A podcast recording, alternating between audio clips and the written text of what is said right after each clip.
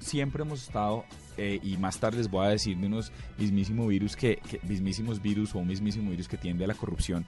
Y por eso celebramos cuando la tecnología se usa para bien. Aquí hemos sido fanáticos de ese ejercicio. Pues tenemos en la línea a Rafael Merchan Álvarez. Él es el secretario de Transparencia del gobierno colombiano y en este momento está a través de Mintic y la Secretaría de Transparencia, la presidencia inició una campaña para que la gente denuncie obras públicas inconclusas a las que normalmente nos referimos como elefantes blancos. Doctor Merchan, buenas noches, bienvenido a la nube, un placer tenerlo con nosotros. Muy buenas noches, me complace mucho estar con el equipo de Blue. Bueno, venga, cuéntenos, arranquemos de entrada, después pasamos a fútbol, pero arranquemos por este ejercicio. ¿Qué es un elefante blanco y cómo sirve la aplicación para que yo, para que yo lo registre? Bueno, mire, un elefante blanco es básicamente una obra inconclusa o que tiene un uso distinto para, para, aquel, para el cual fue pensado inicialmente.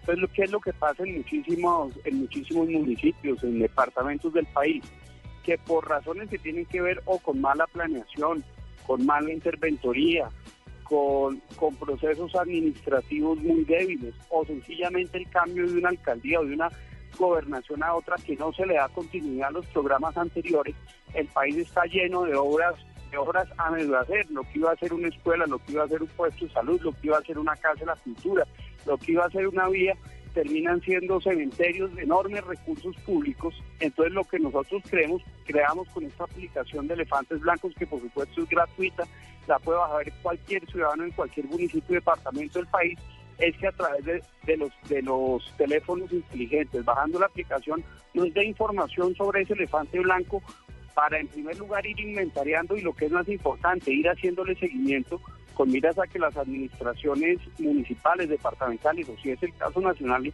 tomen medidas y que efectivamente las obras terminen prestándole un servicio a la comunidad. Es que yo entiendo la indignación de la gente cuando pasa frente a una obra que por años y años ha estado abandonada, muchas veces en terrenos muy valiosos y como le decía antes, termina siendo un cementerio de recursos públicos. Entonces, con esta campaña lo que queremos es sensibilizar, utilizar las tecnologías de información para un control ciudadano muy estricto y lograr que efectivamente podamos, podamos ir reduciendo sustancialmente la cantidad de elefantes blancos que hay en el país. Doctor Merchan, eh, pensaría uno que el gobierno debería tener ya inventariado sin necesidad de la ayuda de los ciudadanos estos elefantes blancos. Sin embargo, mm, me imagino que el ejercicio incluye que se pueda hacer seguimiento y que la persona, supongamos yo eh, introduzco los datos, yo mm, pueda tener un feedback de, los avances que tiene o que se están dando sobre esa denuncia que hice. O cuál es esa reacción que tiene el otro lado de la aplicación desde el punto de vista del usuario. Venga, venga y le explico un poco, partiendo de una base que era lo que decía el ministro Molano, y es que esta es la primera versión, ¿no? Esto seguirá evolucionando, pero en esta primera versión más básica de la aplicación, lo que nosotros hacemos es recoger toda la información que nos va llegando de los, de los usuarios. Tengo entendido que ya hay más de 30 nuevos elefantes blancos que no teníamos rastreado a partir de, de la información que ha salido en prensa. Entonces nosotros con el equipo de la Secretaría de Transparencia miramos que efectivamente sí se trata de un elefante blanco, constatamos con autoridades, etcétera. Y el compromiso que tenemos es periódicamente, todavía no sabemos si hace trimestre o sacamos como una especie de reporte donde está la hoja de vida de cada elefante que terminó pasando. Entonces una alcaldía, por ejemplo, que nos diga, miren, nosotros ya el, compromiso es el próximo año inyectarle recursos para sacar esa obra adelante o tenemos un problema de predios, en fin, saber qué es lo que está pasando con estos elefantes. Le doy, le doy un dato que me parece muy relevante. De cuarenta y pico elefantes, 45 elefantes blancos, que son los que encuentra hoy en día la ciudadanía cuando se mete a la, a la aplicación, que fueron, digamos, una primera, primer barrido que hicimos esas obras inconclusas valen cerca de 350 mil millones de pesos.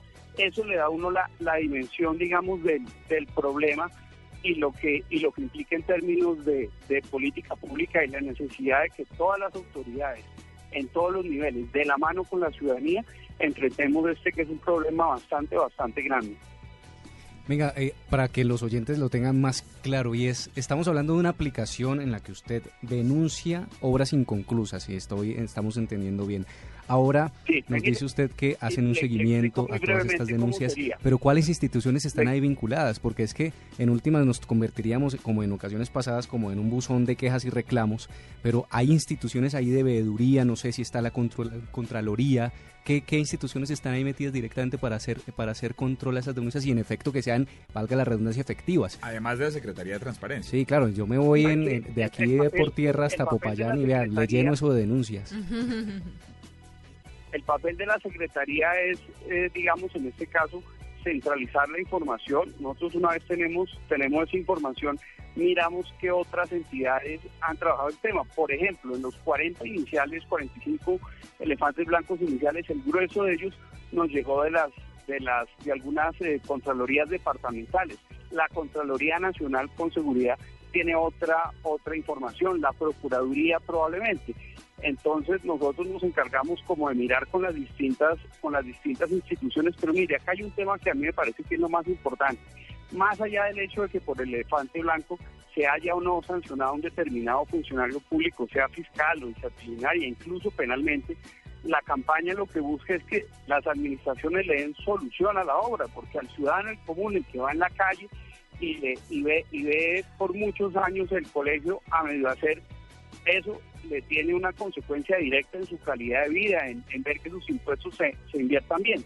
Entonces a mí me parece que más allá, digamos, del tema punitivo, que por supuesto es importante, si detrás de los elefantes blancos no hay abiertas investigaciones, está el hecho de darle a la ciudadanía, digamos, de darle un empujón para que los elefantes blancos se conviertan en, en obras útiles para la comunidad. Eh, Rafael, ¿qué plataforma o, quién está encargado de esta aplicación? Porque después de esta entrevista creo que va a empezar a bloquearse por tantos reportes que la gente va a empezar a hacer, porque es que uno no tenía esta oportunidad eh, o esta facilidad de reportar esos elefantes blancos. ¿Si están bien equipados para lo que se viene encima? Sí, nosotros hemos trabajado, pues toda la parte técnica la hizo Mintic, hizo un trabajo fabuloso. Nosotros, digamos, les manifestamos cuál era la necesidad, cuál era la demanda que teníamos y toda la, parte técnica la viene manejando, la viene manejando el Ministerio de las, de las Tecnologías. Como les decía, la aplicación es gratis, se puede bajar tanto para Apple como para como para Android y hasta el momento nos ha funcionado muy bien y como usted bien lo dice, esperamos que nos inunden de, de información y que sea muchísima la gente que la que la baje, sobre todo para los sitios más remotos donde es absolutamente imposible para nosotros tener conocimiento de qué está pasando y con estas nuevas tecnologías, con estos teléfonos inteligentes, con estas aplicaciones, podemos tener antenas en los mil y pico municipios de Colombia. Rafael, eh, Diego, lo saluda. Yo tengo la oportunidad, tengo el placer y el honor de haberlo conocido a usted desde chiquito y su transparencia siempre, siempre ha sido característica suya, al igual que la equidad. Y entonces, ¿Hay algún tipo de parámetro para evitar que la gente haga falsas denuncias? Que una persona que haya perdido una licitación tome algo y denuncie algo como, como, como un elefante blanco, como he dicho, dentro de esa retroalimentación de la que hablaba Andrés al comienzo. ¿Cuál es el parámetro? Yo denuncio algo y me dicen, esto ya está denunciado, o esto no es una obra, o después de dar seguimiento, como, mire, no, esto no es un elefante blanco, para que la gente también sepa. Eso, eso es una excelente pregunta porque si nosotros, digamos, eh, recogiéramos y automáticamente quedara colgada la información, del reporte eso para muchas cosas. Por eso es que nosotros tenemos ese tiempo que yo me refería de verificación con autoridades, con veedurías ciudadanas, etcétera, con muchos actores de que sí se trata un elefante blanco. De lo contrario, la, la, aplicación pues perdería un poquito, un poquito su, su utilidad en la, en la medida que se, se terminaría reportando una gran cantidad de cosas que en efecto son, son horas que funcionan normalmente, que cumplen su propósito, donde no hay nada, nada irregular. Entonces, la labor de la Secretaría es precisamente hacer ese filtro. Por eso la información no queda montada automáticamente. Ustedes nos empiezan a reportar los elefantes blancos, nosotros miramos que efectivamente sí se trata uno de ellos y ahí sí queda montada en la aplicación el elefante blanco reportado. Bueno, ¿y quiere que pasemos a fútbol o lo dejamos ir así? No, deje así. Aló, doctor Mercha. Aló. ¿Pasamos a fútbol o lo dejamos así? No, no, pásenlo a fútbol. Muy contentos, por supuesto, con ese con ese gran campeonato que está haciendo Colombia y desde ya contando las horas para el partido contra Uruguay que va a estar muy bravo. ¿Y cómo vio a Costa Rica, digo? Bien, creo que es una gran revelación. Un técnico colombiano, creo que es una gran revelación que que ha hecho Costa Rica y por supuesto nos alegra también en la medida que, que hay un colombiano detrás de ese proceso. Ve, un tipo transparente, pero además prudente, un tipo medido, un tipo sí, sí. amable al aire. Bueno, doctor Merchan, pues nada, un placer, no lo molestamos más. Queríamos despedirnos de usted y dar las gracias y cuente con nosotros para lo que necesite cuando haya iniciativas de este estilo tecnológicas que tengan que ver con la transparencia. Muchas gracias, un abrazo.